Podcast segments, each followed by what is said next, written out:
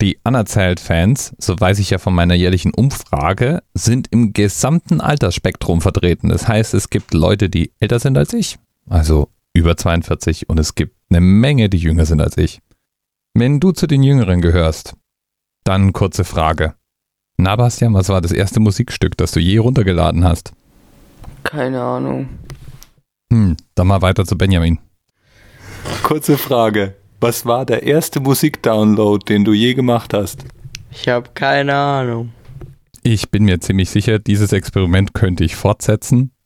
Alle Testpersonen, die keine CDs und keine Schallplattensammlungen mehr besaßen, haben keinen Dunst, welches Musikstück denn zum ersten Mal den Weg auf ihre Rechner gefunden hat.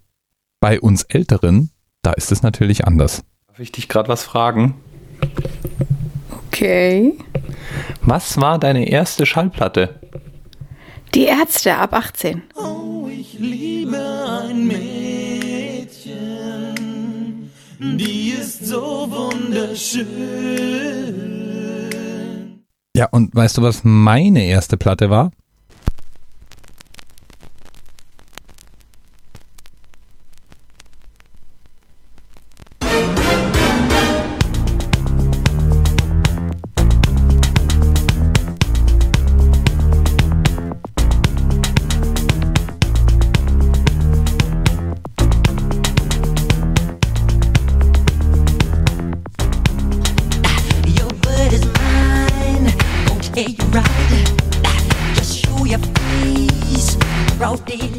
Die habe ich sogar noch irgendwo. Inzwischen habe ich zwar keinen Schallplattenspieler mehr, aber die Platte, die liegt hier noch irgendwo rum.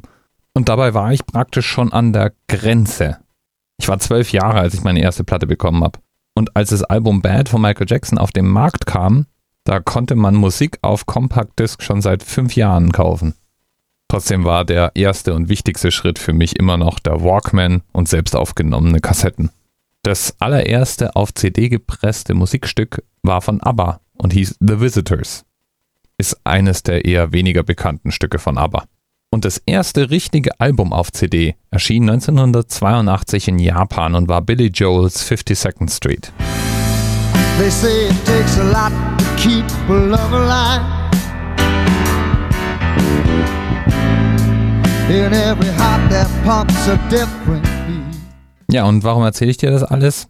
Weil nicht die CD und nicht die Kassette ihr Comeback macht, sondern die Schallplatte. Vinyl ist der einzige Tonträger, der Jahr für Jahr zweistellige Wachstumsraten hat. In den USA sind 40% aller verkauften Tonträger auf Vinyl. Liegt sicher auch daran, dass im Zeitalter von Spotify und Co. kaum noch Tonträger verkauft werden. Vor zwei Jahren, also zum Zeitpunkt dieser Aufnahme 2016, wurden in Deutschland allein 3,1 Millionen Schallplatten verkauft. Das Jahr davor war es eine Million weniger, 2,1 nämlich. 70 Millionen Euro wurden da vom Großhandel umgesetzt. Und plötzlich kaufen sich Freunde von mir wieder Schallplattenspieler.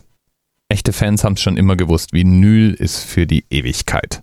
Und außerdem macht es einen Unterschied, ob man den Klick am Computer tätigt oder ob man Plastik gewordene Musik in den Händen hält, mit einem liebevoll gestalteten Cover und sich die Zeit nimmt, ja nehmen muss, dieses Musikstück oder dieses Album in Ruhe anzuhören, also Zeit zu widmen.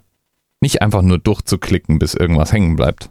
Schallplatten waren auch nie zu nebenbei hören. Dafür musste man die viel zu oft wechseln.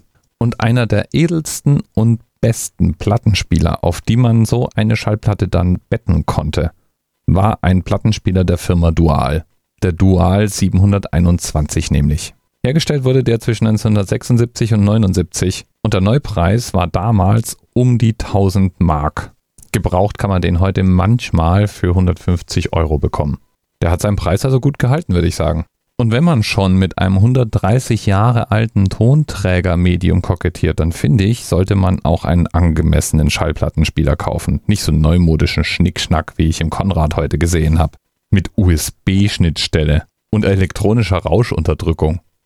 Hallo? Ich meine, das Rauschen am Anfang, das ist ja schon die halbe Vorfreude.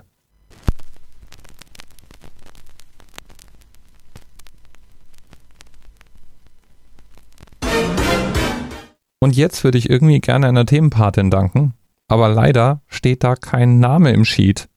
Du weißt dann schon, dass du gemeint bist. Lieben Dank jedenfalls auf den Hinweis auf den Dual 721 Plattenspieler und für diesen kleinen Nostalgie-Flash.